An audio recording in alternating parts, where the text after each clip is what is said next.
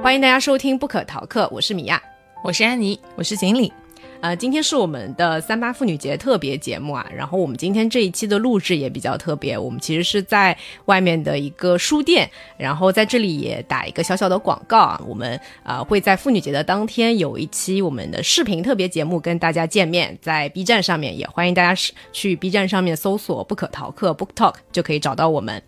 好的，那回到今天的我们要介绍的这本书啊，今天我们要介绍的是来自呃上野千鹤子的这个《始于极限》。上野千鹤子老师近年来其实在国内也是一个呃蛮火的一个女性主义的作家。那最近的话，正好也是因为一个采访的视频，又呃引发了大家很多的关注。那我们今天要介绍的这本书《始于极限》呢，也是上野千鹤子老师在啊她的这个二零二二年的时候推出的一本新书。嗯，我记得也也是在二零二二年豆瓣的年度书单上面排行比较靠前的位置。那我们今天就先请锦鲤来给大家介绍一下。《始于极限》这一本书大概讲的是一个什么样的内容？好的，谢谢米娅。《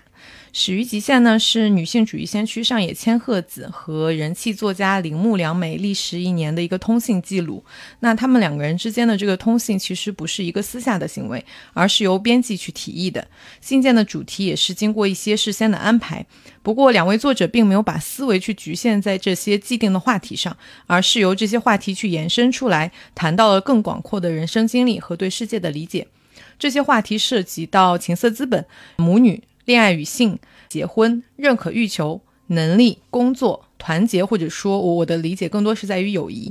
嗯，还有女性主义、自由。最后他们还谈到了男人。那让我个人比较惊讶的是，我本来以为铃木良美作为拥有多重身份的这个女性，她首先是前 AV 女演员，同时她又是东京大学的硕士，以及前报社记者。现在又是人气作家，似乎从他的身份当中，我觉得他应该是最明白男权社会侵害的一个一个人。我本来以为他会，嗯，早就会对女性主义有非多非常多的理解，已经开始投身于女性主义去寻找他的救赎。但是看完《始于极限》，我发现铃木良美对于女性主义的困惑，其实和我没有任何区别。我们都对自己是否作为女性，天然就是女性主义的这个拥护者心存疑虑，而且我们其实一直也在否认说自己受到了性别歧视的这这种伤害。所以，如果在听的观众你也是在怀疑说我们现在的女性呃现在的时代是否还需要女性主义，我觉得这本书会给到你一个很好的解答。嗯。好的，谢谢锦鲤的介绍。呃，那稍后我们其实也会就这本书的一些具体的内容做一个详细的介绍嘛。因为这本书它其实比较特殊的是它的这个文体是一个书信的方式。铃木良美女士跟上野千鹤子老师他们有这个书信的往来，所以其实整本书的内容都是呃这样一来一回的一个书信的呃一个文体的形式啊，也是比较特别的。那我们前面也介绍到，上野千鹤子老师近年来在国内也比较的呃火嘛，受到了很多的呃读者的欢迎。那我们就请安妮来给我们介绍一下上野千鹤子是一位怎样的作家。好的，谢谢米娅。嗯，《始于极限》这本书呢，它收录了两位日本女性作者历时一年的往来书信，其中一位就是刚刚米娅提到的冲上微博热搜的女性主义先驱上野千鹤子女士，相信大家对她的名字是非常熟悉了。那另外一位是非常具有话题性的人气作家铃木良美女士。接下来我会分别简单介绍一下她们。嗯，上野千鹤子女士出生在一九四八年，她是一位社会学家，也是日本东京大学的名誉教授。很多人称上野千鹤子为女性主义思想的启蒙导师。她是日本女性学、性别研究领域的开拓者和引领者。她所写的《厌女：从零开始的女性主义》等书籍呢，启发了很多人的性别意识。上野千鹤子，她是出生在一个信仰基督教的家庭，这个在日本其实是非常少的一种情况。嗯，那么她的父亲是医生，母亲是全职主妇。虽然父亲母亲的关系呢，在他看来并不和睦，但他的母亲没有能够逃离婚姻。他的父亲有很强的大男子主义观念，对他的两位兄弟期待是非常高的，而认为女儿是宠女，然后想做什么都可以。其实上对上野千鹤子是没有抱任何期待的，这让他想要选择和母亲不一样的生活。他现在也没有选择走进婚姻。在京都大学读书的时候，上野千鹤子参与到当时的日本学生或运动中，看到种种男性对女性的歧视，让他感到愤怒。这也是他后来成为女性主义者的原因。一九七二年，上野千鹤子本科毕业以后呢，她其实当时并没有什么规划，一心不想工作，就开始读研。在接近三十岁的时候，她第一次接触到了女性学，她意识到说，原来还可以研究自己啊，第一次自发的想要开始做一些什么。那乘着时代的浪潮，对女性学的研究，对于上野千鹤子来说，从一个爱好变为了她的天职。她在书里写到说，天职是一个别人不下命令也愿意主动去做的课题。嗯，上野千鹤子也为她自己创造了这一个浪潮而感到自豪。那接下来我再来介绍一下铃木良美女士。嗯，铃木良美呢，她是在一九八三年出生于一个条件优越的家庭，她的父亲是法政大学名誉教授。母亲在 BBC 做过一段时间的口译员，后来在资生堂担任杂志宣传的编辑工作。铃木良美在这本书中提到，她的母亲是一位感性但说话很有逻辑的人。母亲有些看不起家庭主妇，以及更加厌恶用女人味做生意的人。但与此同时，她的母亲又略有一些外表至上主义的倾向，就是喜欢别人夸奖她美丽。那这种矛盾的态度和对女人味世界的排斥，对他后来进入这个把性商业化的性产业有一定的影响。在读大学的时候，他 AV 出道，在2008年隐退，2009年进入日本经济新闻社担任记者。二零一三年，他在东京大学读书的时候写的硕士论文出版为书籍，是一本叫做《AV 女优社会学》的书。二零一四年，《八卦周刊》将他曾经担任 AV 女优的过往公开，他自愿辞职，后来就专职写作。以上就是对于上野千鹤子和铃木良美的一个介绍。嗯，其实，在刚刚的介绍当中，我们也会发现说，这本书从它，我觉得从它出版的时候吧，就是话题性非常的强，包括说它在呃国内其实能够吸引到那么多人的一个关注。我觉得除了说呃上野千鹤子她本身作为在女性主义方面的一个呃先驱吧，就是比较知名以外，其实铃木良美女士的前 AV 女演员的这个身份是的，也是有很大的这个噱头的。对，所以其实呃我一。开始，我虽然知道这本书很有名但之前一直都不是很想去看，就会觉得说，哎，这是一个榜单上面很畅销的书，然后又有各种各样的噱头。嗯，但真的当去看了这本书以后，就会发现说，跟我想象的稍微有一点呃不太一样，以及就像刚刚前面锦鲤介绍的一样，呃，铃铃木良美女士问的很多问题，有很多也是我特别想问的。然后上野千鹤子老师的回答呢，也非常的。一针见血吧，甚至有的地方它是比较犀利的，是的，就跟想象的还挺不一样的。所以我不知道你们在看完这本书以后有没有觉得跟你的预期不太一样，或者说，嗯，如果让你打分的话，会给他打几分？你会不会把这本书推荐给其他的一个读者？推荐的理由是什么？十分制吗？对，十分制，九点五分。嗯，哦，这么高很高了。它启发了我重重新去思考女性主义。我我觉得读书之前的时候，我会。早期的时候会追求那种读书的新奇感，但是现在读书的话，更多的是想要在书中去寻找一些现在对自己的人生当中的疑惑。因为随着年龄的长大，就好像人生的疑惑没有变少，反而变多了，越来越看不懂人生到底是怎么回事，然后幸福感其实也会越来越低，不知道自己应该做什么才能让自己高兴。嗯，所以这本书其实在这方面。对我的启发非常大，就是它让你明白，首先你有一些责任，可能是社会或者外界来赋予你的，你你对此并不需要感到愧疚，或者说我没有做好，或者是有有一些这样的，嗯，负罪者的心理，嗯。然后就是他给我介绍了一个新的思想，当然我们现在看完这本书，我觉得才是刚入门，所以我又默默的回去把那个从零开始的女性主义，就是上野千鹤子老师的其他几部书，又默默的放在自己的书架上。嗯，我觉得他帮我打开了一个新的门，让我去明白说原来还有一种思想体系去可以帮助到我现在的困难。嗯，所以我会愿意说推荐给所有，特别是对于女性主义还没有那么了解，还特别还以为自己了解的人，嗯，去看一看。嗯，是一个很好的入门。嗯，是的，安妮呢，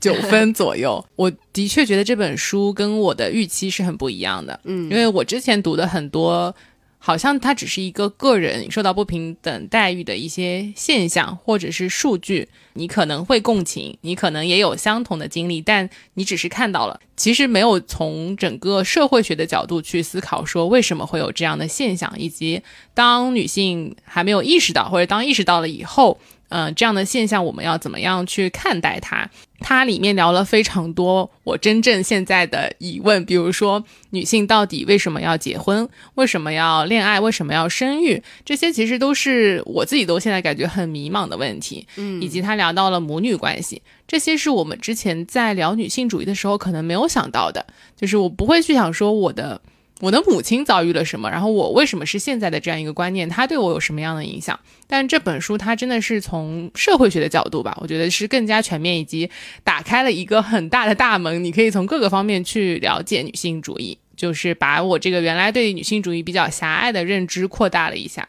是的，我们其实，在。节目当中也读过不少的跟女性有关的书籍啊，它不一定是讲女性主义的，但是我们读过像八二年生的金智英，还有像命运跟那个秋元，其实都是讲的发生在女性身上的故事嘛。有些可能是真实的故事，有一些是有艺术加工的成分在。嗯，但我们看到的更多的是说，呃，女性遭受到的不公平的现象和甚至是有一些悲惨的遭遇，对吧？但是我觉得，呃，上野千鹤子老师的话，可能。能跟他的这个学术背景是有关系的，他能够从一个更加有体系的一个系统的角度，还有社会学的角度去分析说这些现象背后的原因。他会从心理的角度，然后从社会学的角度，可能甚至有一些统计的数据能够结合起来。这是我觉得比较比起我们之前读的那些故事，会让我觉得更加有收获的地方。然后，如果让我自己给这本书打分的话，呃，我可能会打九分吧。我还没有去豆瓣上面打那个星星哦，但就豆瓣不是那个一共是五颗星嘛？我一般可能三 三颗星和四颗星打的会比较多一点，那种能打五颗星的很少很少。但为为为什么这本书可能没有办法让在我心中打到五颗星呢？就嗯，还是有一点点不太过瘾，以及我。确实还存在着一些觉得他在国内的这个舆论环境当中噱头的成分也很多，然后包括最近一阵子在 B 站上面啊，我们知道说有有一个呃有一个那个视频的 UP 主嘛，他们是三个女生，三个北大的女生采访了上野千鹤子老师，然后其中的一些问题，呃，可能问的不是那么的恰当，所以引发了很多人的这个口诛笔伐。嗯，呃，我我后来有听说一个一个说法，这其实是。其实是故意的，就是出版社安排啊，还是怎么样？但我觉得这个不重重要，重要的是说，为什么就是他们的这样的一个采访能够去引发这么多人的一个讨论吧？其实是大家非常现在很关注的、很关注的一个点，但可能很多人在网络上面，我可能今天看到。这个新闻，明天看到那个视频，大家好像愤怒过过过去以后就没有下一步了。这是我在网上看到一些说女性遭受到不公平也好，还有或者是说呃我们要怎么样去为女性发声也好也好，常常会遇到的一个困惑，甚至于说，呃，我觉得女性主义现在是有一些污名化的，你就不能再。网络上提“女权”这个字，对吧？你仿佛“女权”这两个字都已经变成了一个一个带有负面的一个标签吧？这个是我觉得还挺可惜的一个事情。然后说回前面那个采呃引发舆论的这样的一个采访视频嘛，呃，当我看过两个还在网上点击率还比较高的那个采访视频，一个是那个三个北大女生采访上野千鹤子老师，还有一个是另外一个男性的读书博主他采访上野千鹤子老师，然后。嗯，明显那个 男性的博主，他的就是评论区会相对来说友好一点，当然也会有一些弹幕啊或者评论去说，呃，也也也有批评他的，但是总体来说，我会发现说，好像对于男性的这个舆论会更加的。友好一些啊，不知道是不是他们是不是他更加谨慎呢？对，我觉得有可能，因为他接在接触一个以他的性别来讲，其实是的，是比较不占优势的话题。是的，而且那个那个男男性的博主，他经常他在之前的视频当中，其实就会有弹幕和评论去批评他是媚女。就是意思是说他是去特刻意的去讨好女性的观众，嗯，他会故意说一些讨好女性观众的这种这种这种话语吧。然后呃，关于这个，他其实，在那个采访视频里面也问了上野千鹤子老师这个困惑，说他自己之之前做过一期跟女性主义有关的视频，然后受到了不少的女性观众的批评，觉得他在呃利用大家的这样的一些倾向，然后为自己谋利什么的。然后上野千鹤子老师的反应，我觉得特别有意思，他是他直接给他支了一个，给了他一个。解决办法说，这完全不不成为一个困惑。如果你有遇到这样子的一些批评的声音的话，你可以跟他们说，你不服的话，你也像我一样来说啊。就对，他，我觉得他这是让我觉得上野千鹤子老师，他他他特别幽默，然后又很通透。他说，你作为一个男性的视角去讨论女性主义，确实是带有先天的这个优势的。嗯，但这个优势是从哪里来的呢？是因为现在在讨论女性主义的这个人群当中，男性是少数派，嗯，所以你是天然占了优势的。但是这个优势会随着说越来越多的男性进入到这个话语体系，关注到这个问题，那你这个少数派的好处自然就不会存在了。所以他说，我反而更加希望说有更多像你这样的男性站出来，去为女性主义发声，去讨论这些问题。当时我就看到那段，他说：“哦，天哪，对哦，很有道理啊！”这也是在看他这本书的时候，我会常常有的这样的一种感觉，觉得嗯，他好像说出了我一直想说，但是又说不明白的地方。嗯，上野千鹤子老师说的有一段话，我觉得还是挺还是挺发人深省的。因为是博主先问他说，现在的中国的互联网的舆论环境当中，好像男性跟女性是在比惨，就有人会把这个对立的锅就甩到女性主义的头上嘛。然后上野千鹤子老师就非常一针见血的指出了。呃，指出了其中的一个核心的观点。他说，男性的苦和女性的苦并不是对应的，女性的苦往往来自于她是女性这个事实，而男性的苦则来自于我不是一个顶天立地的大男人。男性中上演着一场谁更阳刚的游戏，只要跳出那个游戏，就不用受这个苦了。所以，男性的苦是作茧自缚造成的，而不是女性的歧视造成的。男性嚷嚷着的苦，多来自于我不是一个顶天立地的大男人，或者得不到这样的认认可而产生的痛苦。在日本，这样的男性被称为弱者男性，而弱者男性把心中的不爽、郁闷发泄到了错误的对象身上。他们应该冲着把他们变成弱者的这种阳刚的束缚，冲着父权制，而不是女性。对这这段分享，我觉得是特别的一针见血，指出了说我们不要把男性跟女性去对立起来，你应该呃，你应该去对抗的是这种父权制的一种社会的体系和跟文化，而不是女性。对，哎，说到这个男性去讨论女性主义，其实大家如果去微信读书上看《始于极限》最前面的话。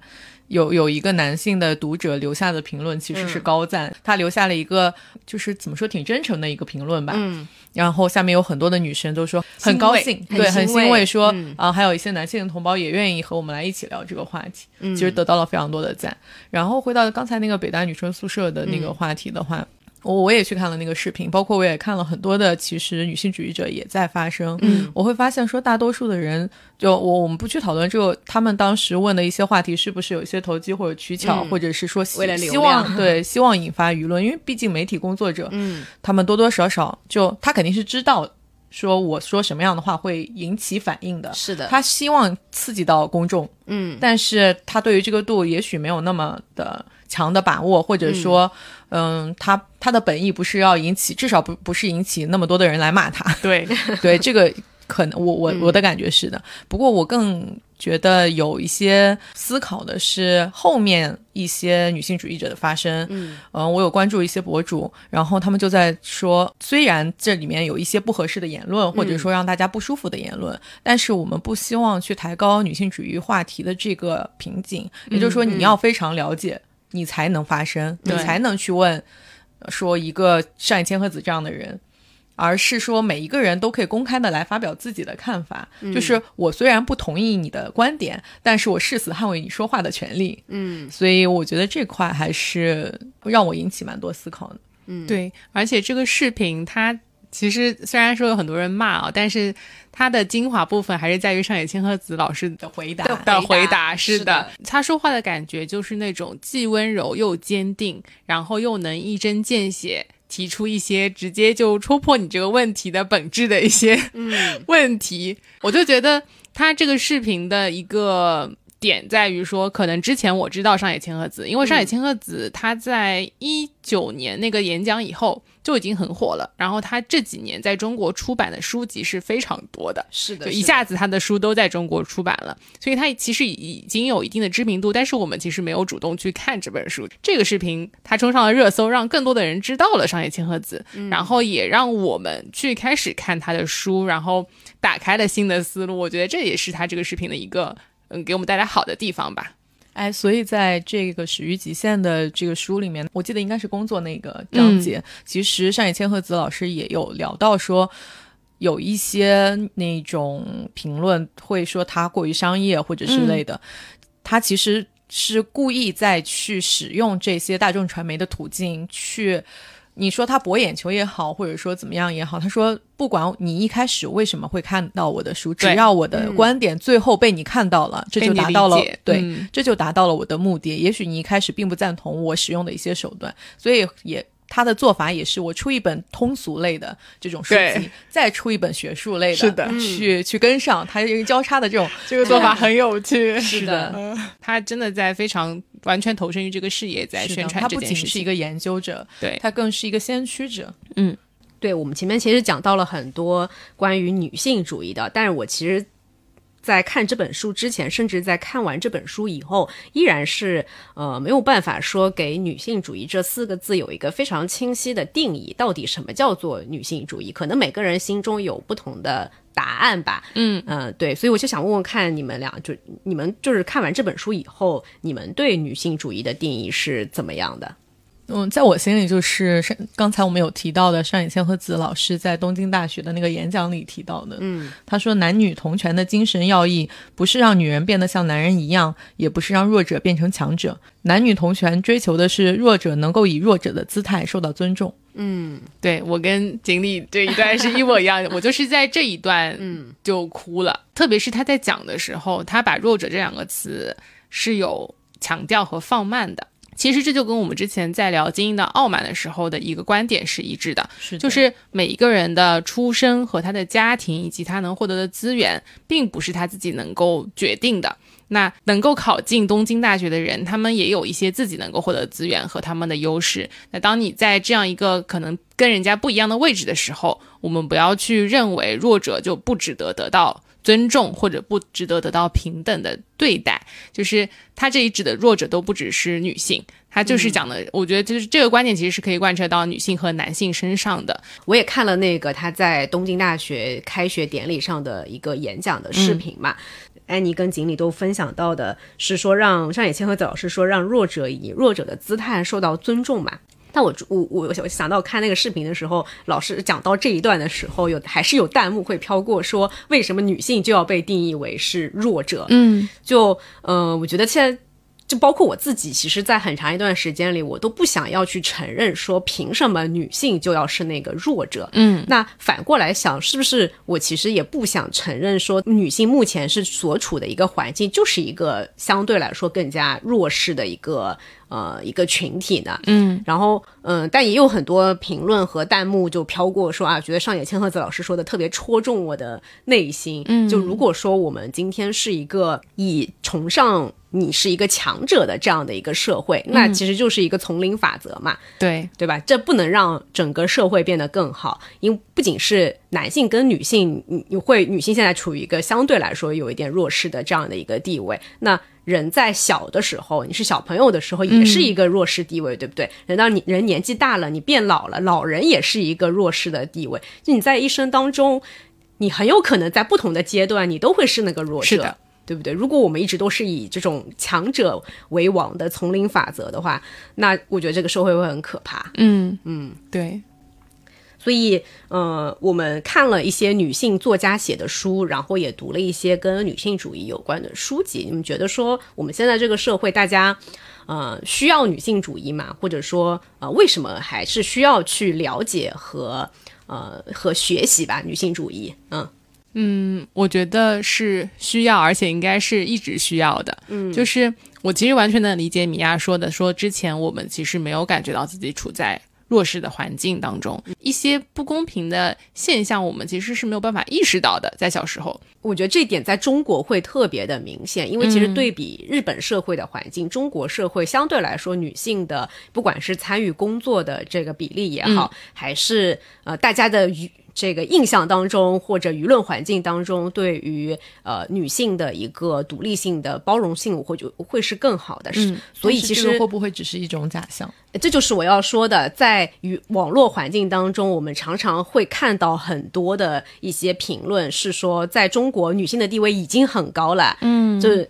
你们这些女权怎么还是还还整天在那边嚷嚷说啊？觉得女性是一个弱势的地位，不公平什么什么的，尤其是男性会有这样的一些言论嘛？嗯，我觉得那对于中国的女性来说，女性主义对我们来说的意义是什么？为什么我们还是要在今天依然是需要去更多的了解女性主义呢？我们都还有困惑，是的，我们甚至。看完这本书，我甚至都还没有想清楚，说我到底应不应该结婚，到底应不应该生小孩，我到底应该以什么样的目的去结婚？因为就像铃木良美在书里面讲的，她到四十岁，她周围的人都结婚，结婚的目的是什么呢？好像就是为了那一个契约，那一个很牢固的关系，来保证你未来的一种安全感。那这个到底是不是女性应该要追求的一个事情？我觉得这些事情都还有很多的困惑。嗯嗯，锦鲤觉得呢？嗯，我我觉得刚才您说的有一个地方挺对的，就是，嗯，我自己作为小的时候，当我没有接触到女性主义的时候，或者说我我对于。社会应该怎么样去对待个人这件事情，不去思考的时候，因为我们我们从小被灌输的一种概念是什么？就是你永远是为自己的行为负责，你是要去适应社会的。然后你们没有，就是你不要去想着你去改变这个大环境，你一定要顺从这个大环境，不然你就会被社会的浪潮拍在地上。嗯，我觉得我们这一辈绝大多数的人是抱着这样一种教育在成长的。我不知道是刻意的还是无意的，但是如何在公共的领域保持个人的话语权，似乎从来没有人来教育过我们。嗯，没有人告诉过我们说这件事情很重要。但是女性主义的，特别是看完《始于极限》以及我们之前在聊《精英的傲慢》这些书，其实给到我的启发是说，每一个人的观点都是有价值的。嗯。另外一件事情，其实我觉得女性主义比起我们去看《精英浪漫》以及其他的一些社会学话题，其中更重要的是，因为性别歧视这件事情确实存在。就是从我们的角度去看，A A V 前女演员怎么着都。肯定是觉得说这个社会男女是不平等的吧？嗯，完全没有的。嗯，你看他在这本书里说什么？他说我从小到大从来都没有觉得说我受到了歧视，我得到的教育机会，我得到得到的就业机会都是一样的。嗯，就是我们是不是也会有同样的说我是我是被歧视了，但是我不自知的这种情况呢？嗯，我觉得可能是有的。然后另外一点，我觉得可能是和你们两个人会不太一样的，就是。从小到大，我对于我自己从受教育的经历到这个就业的经历，我确实觉得说，在看完这本书之前啊，我确实觉得说我没有受到太大太大的歧视，甚至直到说米娅，你前几天我们在聊如雪如山的时候，我还保持一种非常刚硬，就是。在这本书里面，非常典型的这种恐弱的态度，就是你你们要为自己负责的呀，你怎么可以把自己抛弃掉？怎么这么懦弱？对，如果你懦弱的话，谁还能来救你呢？我还保保持着这种观念。但其实我看完这本书，我再回想自己的经历的话，特别是在怀孕有了小孩之后，我是能明显感觉到这个社会对于女性的不包容的。嗯，对于特殊时期的女性，比如说，我就想到当时我还我们三个人还在一家公司的时候，那时候怀孕，呃，每次坐地铁。不被让座的情况是大多数的，但凡有让座，一般也都是女生让座。对，嗯，我就是一直大概到七个月都还在坐地铁嘛。嗯，我记忆中只有一个男生给我让过座。嗯嗯，其他但凡让座都是女生，但是更多的时候是不被让座的。我当时也很不解，就是我自己的话，如果我在地铁上看到孕妇或者老人，我自己肯定是会让座的，或者小孩子，所以我当时就觉得。有点受伤，但是那个受伤是还有一点，我还没想到性别歧视这么多，我就想说，哎，这个道德对对，大大家这个怎么说，文明程度好像不如我以为的那么高高嘛。然后我就去知乎上去搜索了，说大家要不要让座？你就怎么就不给孕妇让座呢？就怎么想的？你们这人？嗯。然后让我惊奇发现的是，在那个给孕妇让座的这个问题底下，大家现在去搜，我相信还可以搜得到。很多人都在说，你都怀孕了，你怀孕了为什么还来？还还来坐地铁？还跟我们挤地铁干什么呢？你没有车你就不要怀孕。我觉得这种话题太可怕了，就是那一瞬间是有狠狠的扎到，但是我不知道那是什么。我现在我觉得我可以确凿说这就是歧视。嗯，我以前可能会觉得说，嗯，哎，你们是就是这种少数群体，我可能没考虑到或者怎么样之类的。我现在就觉得这是一种不公平和不平等，这就更不用提到说在家庭分工上，自从有了小孩之后，我跟我老公进行了无数番的，不管是理智的和不理智的争吵。呃，然后现在他才开始更多的去在家庭生活中承担更多的职责。嗯，但是如果我们去思考为什么的话，为什么天然的女性就会在家庭生活当中承担更多的职责？我觉得其实也跟小时候的教育是完全相关的。我作为一个北方人，就北 北方某人口大省。就是大家也知道，其实我也会常常被问到说：“哎，你们那个地方听说应该是性别歧视，应该挺严重的。”听说什么女人不能吃吃年夜饭，什么女人不能上桌，是是是，也经常会被问到这些问题。我小，因为我自己的家庭没有太多的经历，所以我以为这些事情不存在。但这些事情真的不存在吗？当我再仔细的去回想起来、去看看的时候，那每次年夜饭的时候，一直在厨房里忙前忙后的都是女性。这些事情存在，我们只是没有把它当回事。嗯，而且我觉得很可怕的一个地方就在于说，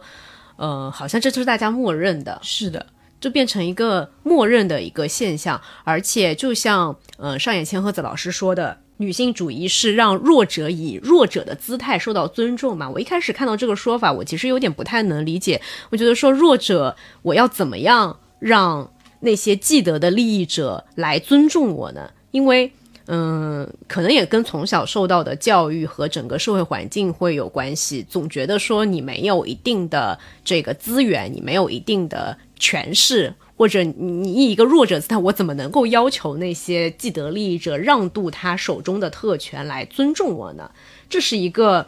可能会引发我更大的思考的一个问题，就像其实这个本质上跟精英的傲慢一样，精英的傲慢里面其实它也是那些拥有已经有资源的一些既得利益者，那些精英阶层，对不对？你你让既得利益者怎么去尊重那些呃平民，或者说是现在相对来说处于更加弱势地位的人？这个是我觉得，即便是我看了这本书，也依然没有得到一个解答的一个困惑吧。嗯，就是我觉得。就像锦鲤讲的，她可能之前没有经历，之前她没有意识到这是跟女性主义相关的一一件事情，而且其实每一个女生她在成长过程当中经历到的任何的性别不平等的事情都是不一样的，所以每一个人她的经历都很难分享给别人，别人也很难共情。其实有我之前在给老弱病残孕让座的时候，我当时的想法是。我未来可能也会有一天需要别人来帮我让座，但你很难让一位男性这样去思考。但他可以思考说，未来我的老婆可能也需要别人这样让座。但是你会发现，说男性可能更难接触到这些事情。那如果说我们能够把这个话题，就大家不要把它。讲成女权，不是说女性一定要高于男性，我觉得这是污名化最大的一个问题。就是我们并不是说我们要比男性获得更多的资源，我们要在男性之上，我们要掌控你们，不是这样的一个情况，而是说女性在这个环境下的确是一个弱者。然后对于女性主义，我觉得就是书里面这段话是铃木良美写给上野千鹤子的。他说：“我现在对女性主义的印象是，它就像一张又大又薄、五颜六色的毯子，由无数根丝线编织而成，其中有那么几根连接在我的身上。要是我能早些从这块广阔的土壤中捞出一根细线就好了。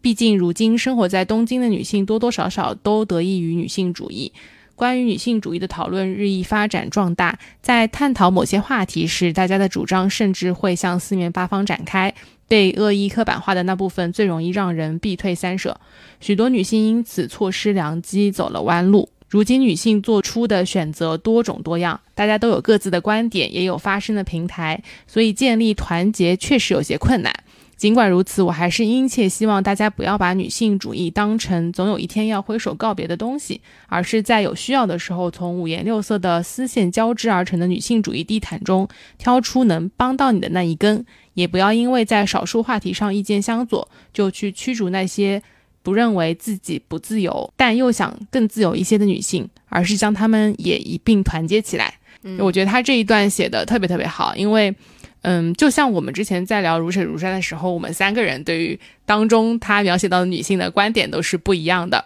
我们的角度和感受都不一样，也让我感受到说，其实女生对于女性主义的。观点和经历真的是完全不一样，而且这件事情真的很难共情。对，不是说男性不可以共情的，我觉得男性完全可以共情，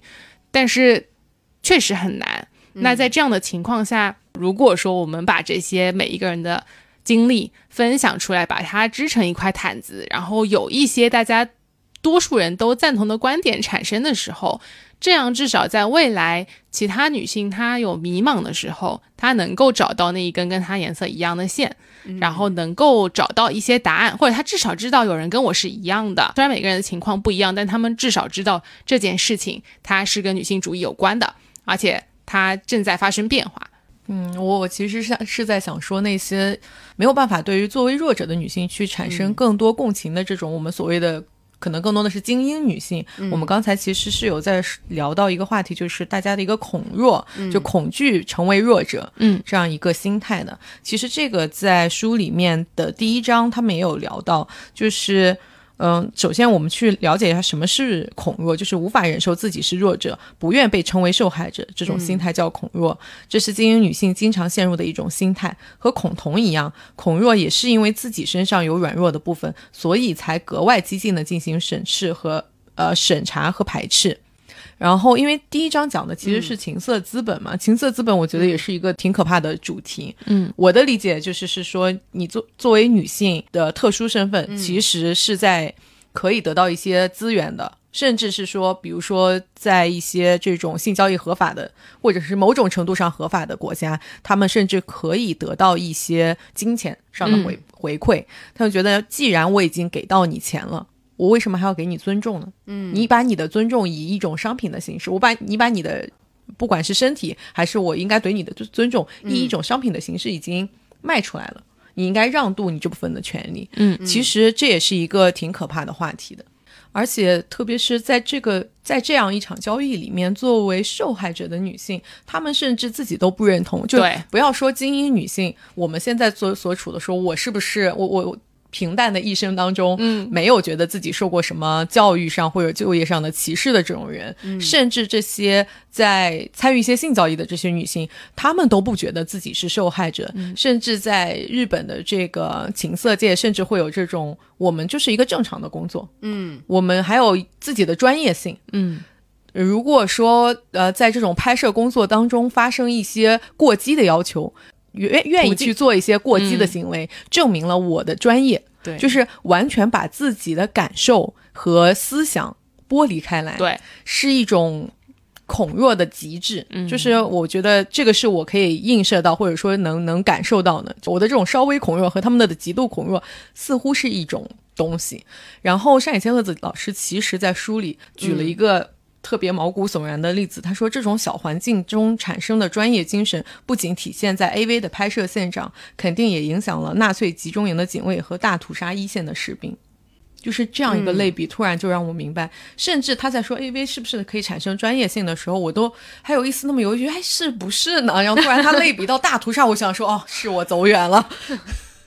嗯，正好介绍到了书里面的具体内容嘛，所以接下来我们可以，我觉得可以从这个角度去分享一下，就是在整本书里面，从上野千鹤子和铃木良美的这个对话当中，有哪一些你觉得特别挑战到你原来的认知的？你觉得特别哇，他就是说出了我心中一直困惑，然而我没有办法说清楚的点。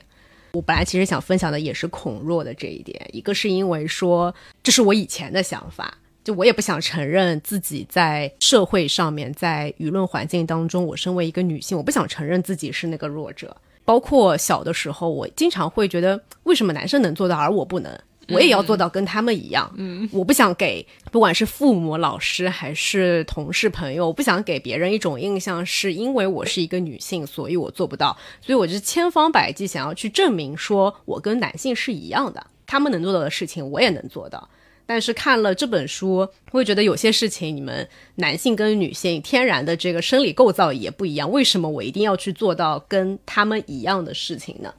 嗯，而且如果说这种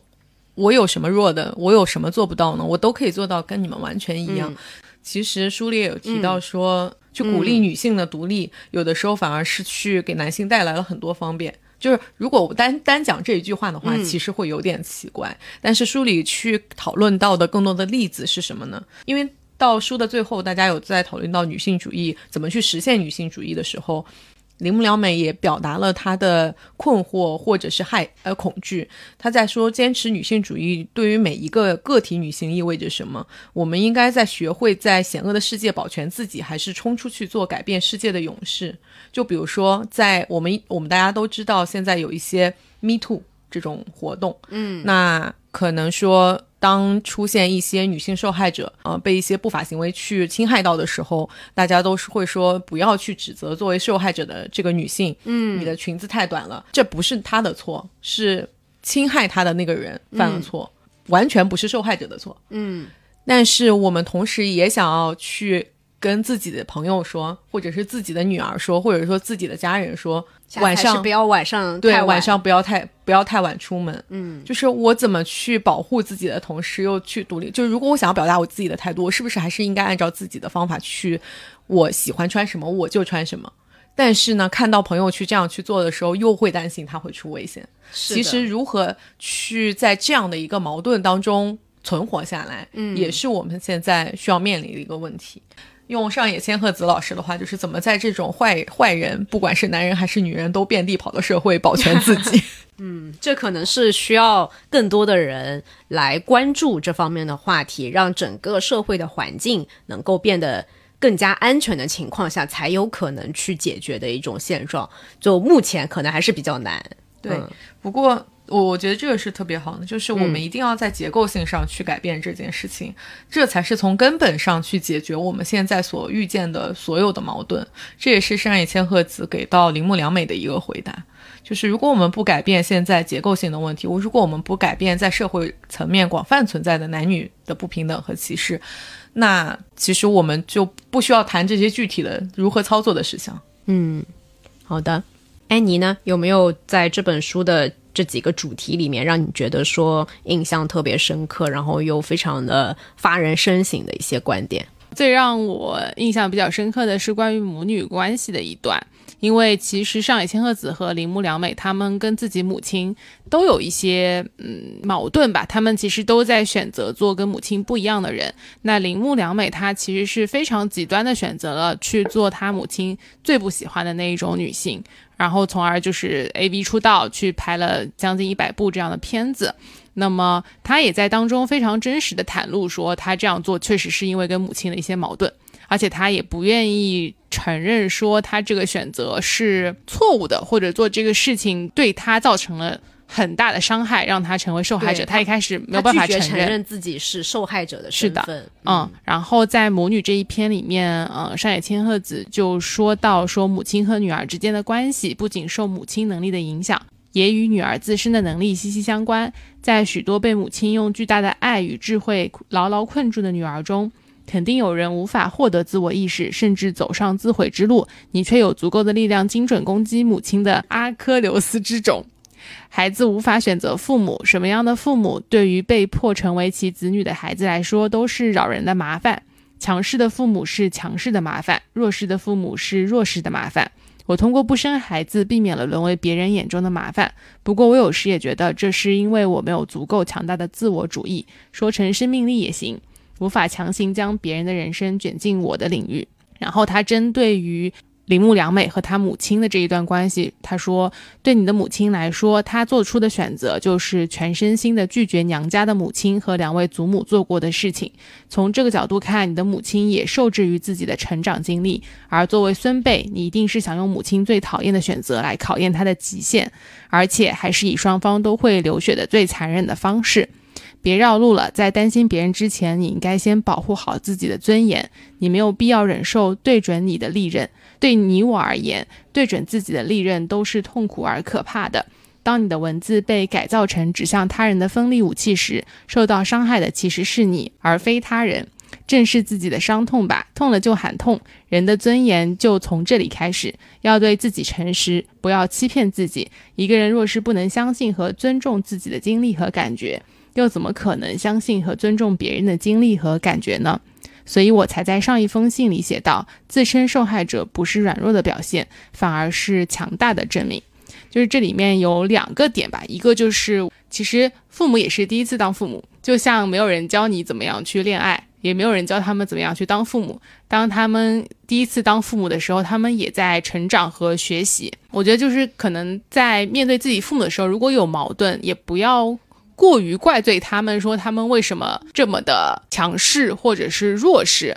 互相可能要去从对方的点去和解，以及其实铃木良美她对于她受到的伤害，她认为也是对她的一种惩罚，所以她不敢跟别人说出来。她认为她既然做了这个选择，那么她就先深深的伤害自己，这样别人就伤害不了她，会有这样的一个想法。那上野千鹤子给他的建议就是。当你真真的受到伤害的时候，如果你难受，你就应该接受你自己难受这件事情。你应该接受你自己就是受害者，你应该把这些事情说出来，而不是说这可能是对我的惩罚。接受了这样的惩罚，然后默默的就熬过去了。对，这是对于加害者的仁慈。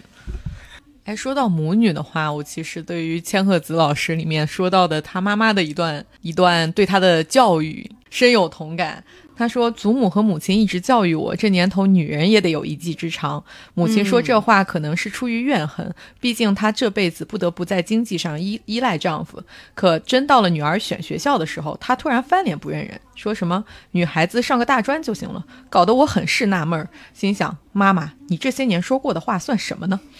现在想来，她也许是对女儿迅速脱离父母的掌控产生了危机感。”嗯，我看到这里的时候，我就很明显的感受，就是跟我妈特别像。嗯，而且就刚才安妮说的，就是女儿是很容易抓到，就是母亲是很容易理解到女儿的，同时女儿也是很容易理解到母亲的。这个这种理解不仅是对于你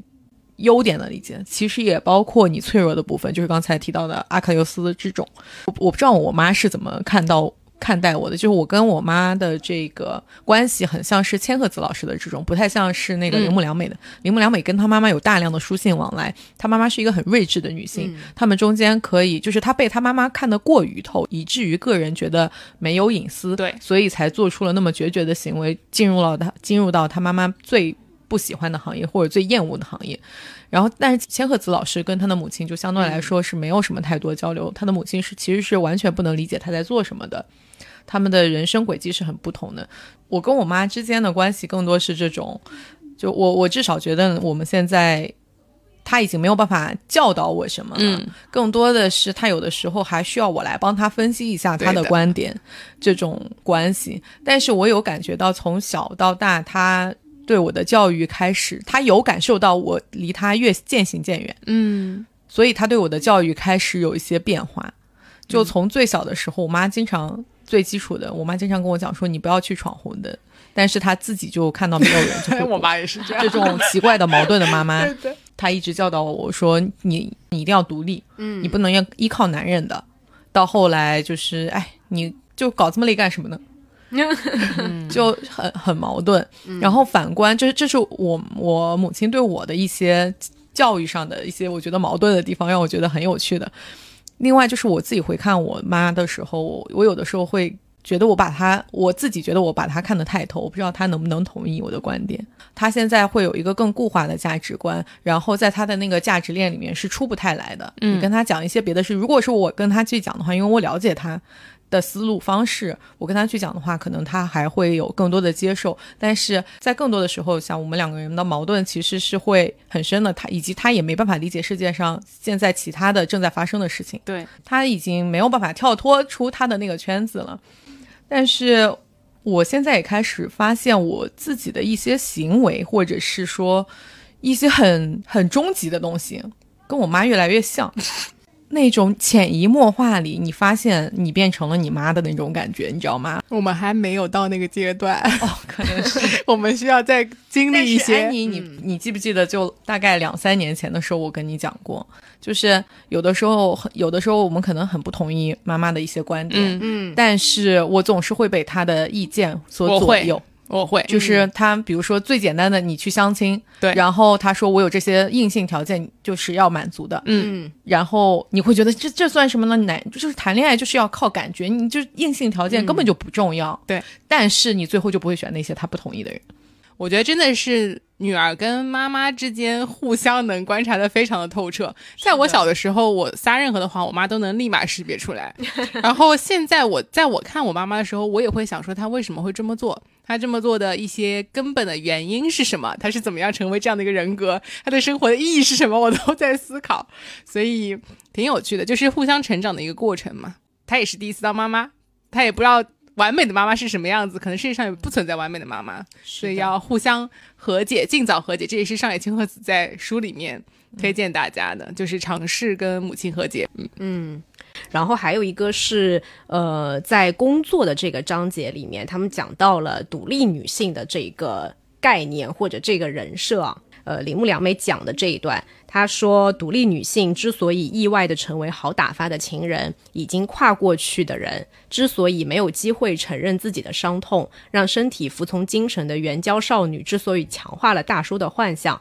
自我决定的 AV 女演员之所以不能站在受害者的立场上，或许都是因为陷入了自己对自己下的诅咒，进退维谷。就是铃木良良美在这本书里面，她从一开始就提出了这个观点，她不想把自己定义为一个受害者，所以她一直都，呃前前面的部分吧，她是一直都在表达，这完全是出于我自愿的，嗯，然后有点像在洗白这个职业，对，自洽。对，他在自洽，所以我刚当时看的时候，呃，倒不是说想对于这个前 AV 女演员的身份产生共情啊，我是对于独立女性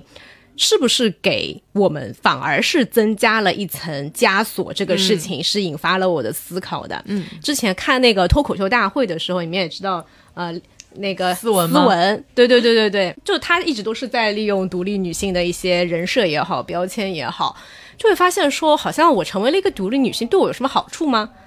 就没有，对吧？我不仅要面对一个不平等的现实，同时还好像给自己把自己架在了一个位置上面，就我不能展展现出软弱，我必须要跟男人做的一样好，嗯。对吧？我我除了要做到女性这个社会对女性本来就要求要做的一些事情以外，我还要变成更像一个男性一样。所以这也是很多现在中国社会的女性面临的一个面临的一个困境，就是我不仅要承担起传统的生儿育女的这个责任，我要顾好家庭，同时我还要顾好工作。我觉得日本的女性她们面临的情况可能跟我们稍有不同啊，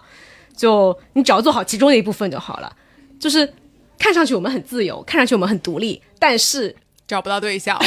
不是，但是就更累，对不对？对，但是我觉得说到这个，就是中国的女性觉得自己的地位更高这件事情，我记得之前我们在八二年的金智英那期里面也有聊到，就是这也可能也是个幻想。是的，全球差异性别差异报告，中国呃日本是排在第一百一十六位，中国是排在第一百零二位的。那里面考虑的就是女性的经济活动参与度、政治活动参与度、受教育水平以及健康和生存状况，其实是很基本人权的东西。嗯是的，我们比世界上的一百零一个国家都低，而且这个名次还是在近几年就是。怎么说？排名前进了五位的情况下，我们还是一百零二位。嗯，然后如果对比起来，大家如果对这件事情没有概念的话，就是韩国是第九十九位。嗯就我们是不是总以为自己比韩国的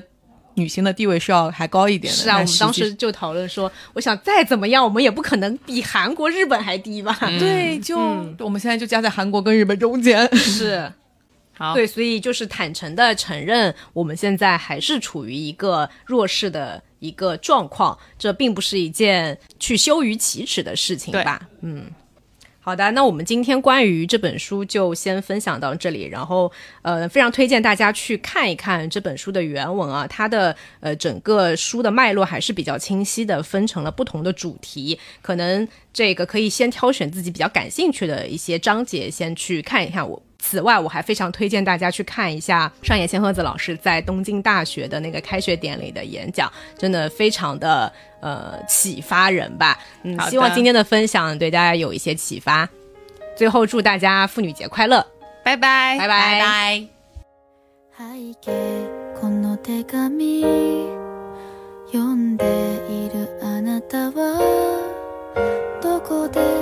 何をしているのだろう。15の僕には誰にも話せない。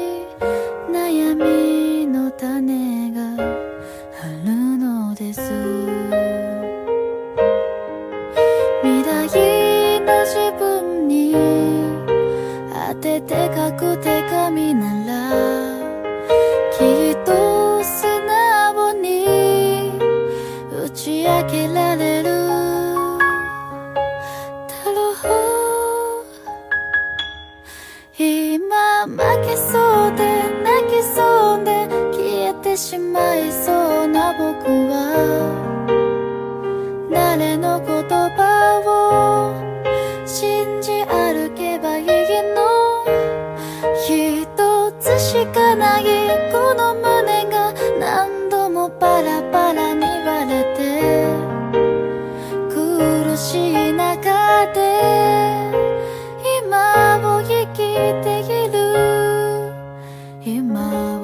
聞いている。